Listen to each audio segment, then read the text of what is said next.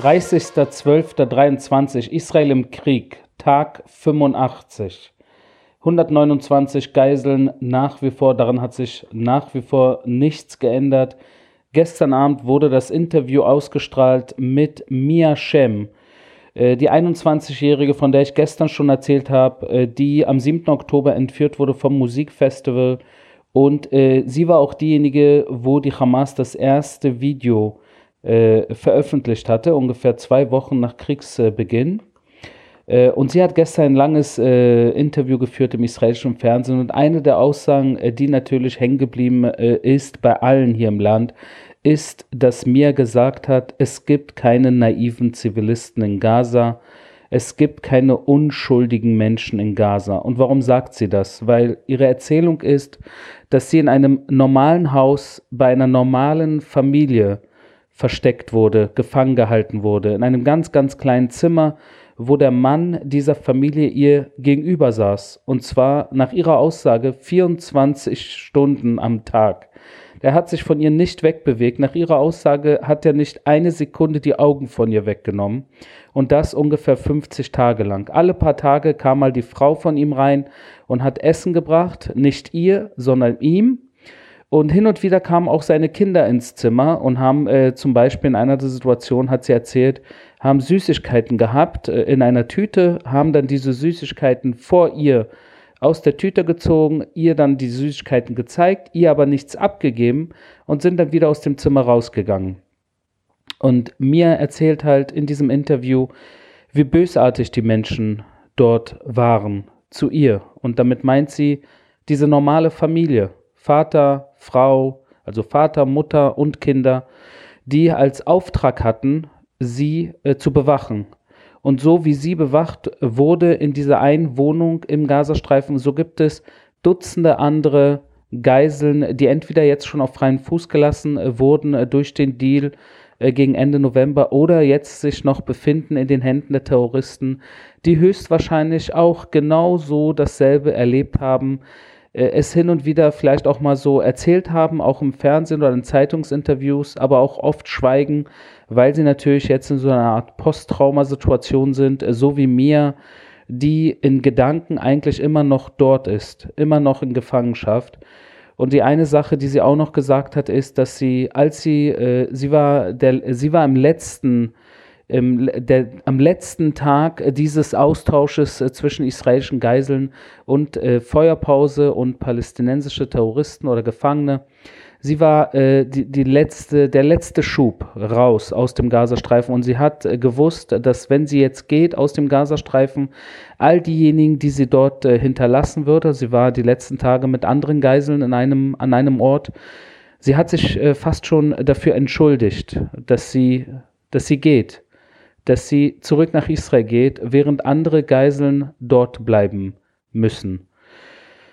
Und das ist natürlich bitter. Das ist natürlich bitter, das zu hören. Und äh, man vers versetzt sich so schnell in die Situation, sowohl von mir, wie sie da in dieser Wohnung, bei dieser normalen, ja, was ist schon normal heutzutage, aber eine normale Familie im Gazastreifen äh, unterkam, die äh, im Auftrag der Hamas sie dort bewacht haben und, äh, und dann natürlich diese Situation, wie sie dann äh, in, im letzten Schub dann raus aus dem Gazastreifen und die letzten Umarmungen mit den anderen Geiseln, die dort geblieben sind.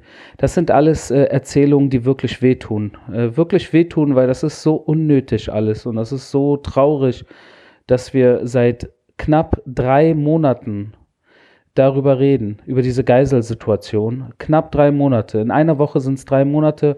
Heute genau vor zwölf Wochen hat der Krieg begonnen äh, mit dieser Invasion vom 7. Oktober, an dem Tag, an dem auch Mia Shem entführt wurde.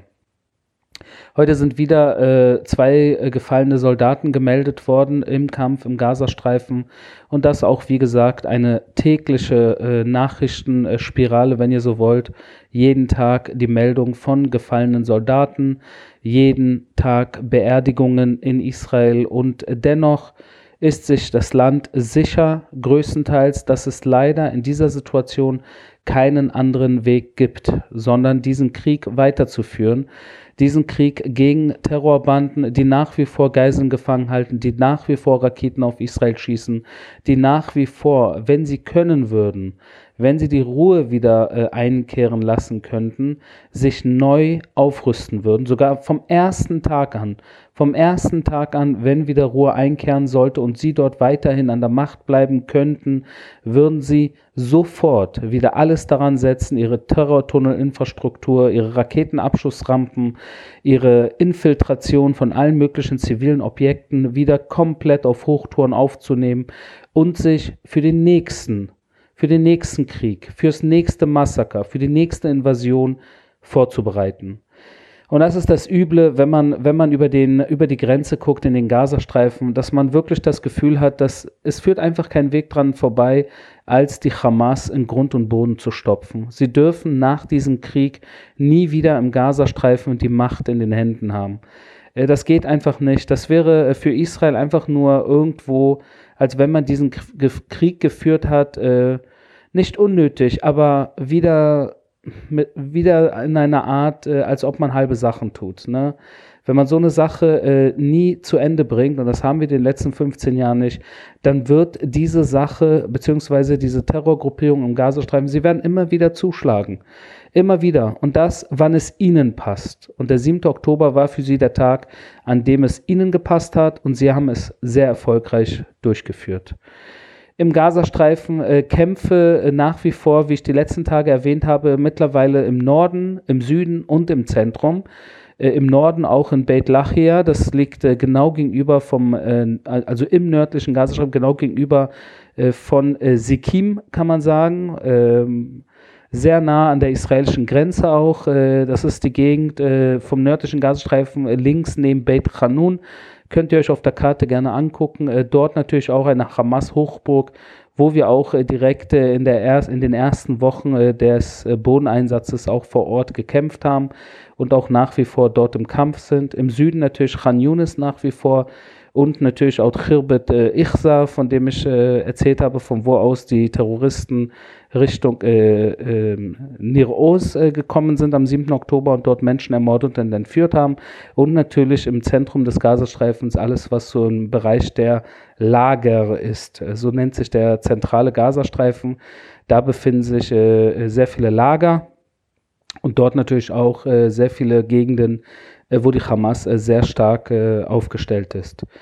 Im humanitären äh, Bereich hab, gab es die Einfuhr von 49.000 Impfdosen für circa 1,4 Millionen Menschen im Gazastreifen. Wurde reingelassen in Gazastreifen, natürlich mit Israel koordiniert, äh, auch über Ägypten, äh, um äh, den Menschen dort, um sie vor Krankheiten zu schützen. Ihr wisst, es ist mittlerweile kalt, wir sind im Winter, es regnet teilweise, es, ist, es besteht auch Schlamm, Sumpf, Regen, Sturm, äh, Winter, äh, Wind. Äh, und das natürlich äh, für viele Menschen, die dort nicht mehr in ihren eigenen vier, vier Wänden wohnen, sondern irgendwo auch in, in so äh, humanitären Gegenden wie Al-Muasi. Dort muss man den Menschen natürlich entgegenkommen, dass sich dort keine Krankheiten verbreiten. Und diese Impfdosen sind insbesondere gegen Tuberkulose, Hepatitis, Tetanus, Keuchhusten, Meningitis und andere Krankheiten. Äh, das ist natürlich eine wichtige Sache, dass jetzt in dieser Zeit äh, keine Krankheiten ausbrechen, äh, weil die Menschen dort natürlich nicht in einer einfachen Situation leben gerade, was sehr bedauerlich ist, aber trotzdem nach wie vor die Hamas ist die palästinensische Führung im Gazastreifen. Sie tun nichts für die eigenen Leute. Im Gegenteil, sie halten nach wie vor die Geiseln gefangen. Sie schießen nach wie vor auf Israel und überlassen somit all diese Menschen, äh, die Zivilisten im Gazastreifen, ihrem Schicksal. Sie sind ihnen eigentlich scheißegal. Sie nutzen sie aus, sie missbrauchen sie, um nach wie vor diesen sinnlosen Krieg zu führen.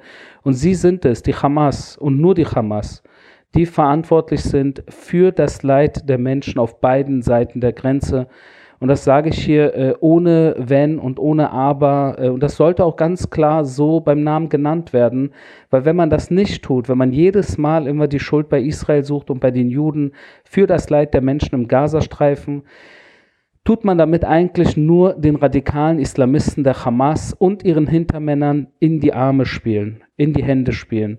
Man unterstützt die. Und das, das kann man so nicht machen, weil äh, Israel diesen Krieg nicht gewollt hat. Äh, Israel hat diesen Krieg nicht begonnen. Israel hat die Feuerpause nicht gebrochen, weder am 7. Oktober noch am 1. Dezember. Israel hat keine Menschen aus dem Gazastreifen entführt. Israel hat keine Menschen, keine Frauen, keine Kinder misshandelt, vergewaltigt und äh, in, in, äh, verbrannt. Äh, das alles äh, haben, die, haben die palästinensischen äh, Hamas-Terroristen getan. Leider auch äh, sehr viele Zivilisten, die nach Israel kamen. Und das ist eine gruselige Sache, eine gruselige Situation, in der wir uns jetzt seit knapp drei Monaten befinden, wo man jetzt auch in der westlichen Welt nach wie vor das ganz klar bei Namen nennen sollte. Die Ursache dieser ganzen Situation, das Leid der Menschen, sowohl auf israelischer Seite als auch auf palästinensischer Seite, ist ganz klar die Verantwortung der Hamas. Und das muss man so sagen. Wenn wir nach Libanon gucken, äh, nach wie vor Beschuss, äh, starker Beschuss aus dem Libanon, äh, wo ein Großteil der Raketen im Libanon selbst einschlagen. das ist eine absurde Situation, äh, die wirklich äh, so ich mir nicht vorgestellt habe, weil die Hezbollah eigentlich den Ruf hat von einer Terrororganisation, die tatsächlich äh, sehr präzise mit hoher Sprengkraft äh, äh, es kann. Sie können schießen, sie wissen, wohin sie schießen, sie sind gut aufgestellt, sie sind, haben auch alle möglichen äh, Gegenden dort im Süden Libanons, hunderte von Dörfern und Ortschaften komplett infiltriert und das seit vielen Jahren und deshalb, äh, dass ein Großteil ihrer Raketen, äh, ihrer Mörsergranaten, alles, was sie so abfeuern, äh, dass sie im Libanon selbst einkrachen, ist eine interessante Feststellung jetzt gerade, die letzten zwei Tage. Mal schauen, wie es die Tage weitergeht. Israel hat darauf auch, auf diesen Beschuss aus dem Libanon reagiert, insbesondere in Kafar Kile. Das ist auch eine äh, Terrorhochburg der Hisbollah. Also diesen, diesen Ort müsst ihr euch merken, genauso wie Ramir äh, oder Aita al-Shab. Das, das sind Gegenden, äh, die sehr bekannt sind als Hezbollah-Hochbogen, genauso wie im Gazastreifen zum Beispiel Khan Yunis, äh, Jabalia und Sajaiya. Äh, Hamas-Hochbogen sind, so gibt es Hezbollah-Hochbogen natürlich und nicht wenige, im Süd, insbesondere im südlichen Libanon. Äh, übrigens, äh, vor äh, ungefähr drei Jahren und äh, ein paar Monaten gab es doch in Beirut, vielleicht könnt ihr euch daran erinnern, die Mega-Explosion äh, in der Hauptstadt äh, des Libanons, äh, weil dort alles Mögliche an Munition, wenn ihr so wollt, am Hafen von Beirut gebunkert war und dort dann in die Luft, also explodiert ist und große Teile Beiruts in Brand gesetzt haben. Hunderte Menschen äh, wurden äh, getötet, äh, tausende Menschen haben ihre Wohnungen verloren, tausende Menschen wurden verletzt und bis heute über drei Jahre später äh, steht nicht fest, äh, wer der Schuldige ist. Es gibt dort eigentlich keine Untersuchungen. Warum? Weil der Libanon im Endeffekt ein Staat ist, äh, der äh, von äh, einer Art Mafiastruktur geleitet wird. verschiedene religiöse Clans und natürlich die Hezbollah, das heißt religiöse Clans auch unter den Sunniten, Drusen, Christen und dann natürlich Hezbollah im schiitischen Bereich wo die ethnischen und religiösen Gruppierungen dort natürlich sich den Libanon mehr oder weniger aufteilen, wobei äh, im Endeffekt die Hisbollah dort eindeutig, ohne jeglichen Zweifel die führende äh, Macht ist im Staat und somit äh, Libanon gleich Hisbollah, Hisbollah gleich Libanon, äh, keine übertriebene Darstellung des Libanons ist. Zum Abschluss äh, möchte ich euch hier kurz heute noch äh, erzählen, was ich so im Internet die Tage durchmache. Es gibt irgendwie in äh, Berlin äh, so, so einen kleinen äh, Hetzer, der Serhat heißt, äh, Serhat äh, Sisket oder irgendwie sowas, äh, ist ein äh, Deutsch-Türke, scheint mir, der äh, seit äh, Tagen und Wochen äh, irgendwie mich im Visier hat und alles daran setzt, gegen mich zu hetzen, gegen mich persönlich und jeden zweiten Tag irgendwie alles Mögliche, was ich poste, dann irgendwie repostet auf, auf eine komische Weise, hat so seine eigene Natur. Irgendwo auch ganz äh, lustig, was er da macht. Was traurig ist, dass er sehr viele, äh, sehr viele Follower hat, die ähm, radikal islamistisch, ähm, antisemitisch und äh, absolut äh, unter der Gürtellinie den ganzen Tag am Hetzen sind und äh, tausende Nachrichten mir von morgens bis abends schicken. Also sehr viele Menschen, die entweder nicht arbeiten oder nicht zur Schule gehen oder äh, keine Ahnung, äh, was mit denen los ist, weil die wirklich die Zeit haben, mir den ganzen Tag zu schreiben. Und das Traurige an der ganzen Sache ist, dass es gibt diejenigen, die halt wirklich nur beleidigen, äh, kann man ja mit leben, aber immer mehr sehe ich auch alle möglichen Sprüche, die mit Hitler zu tun haben.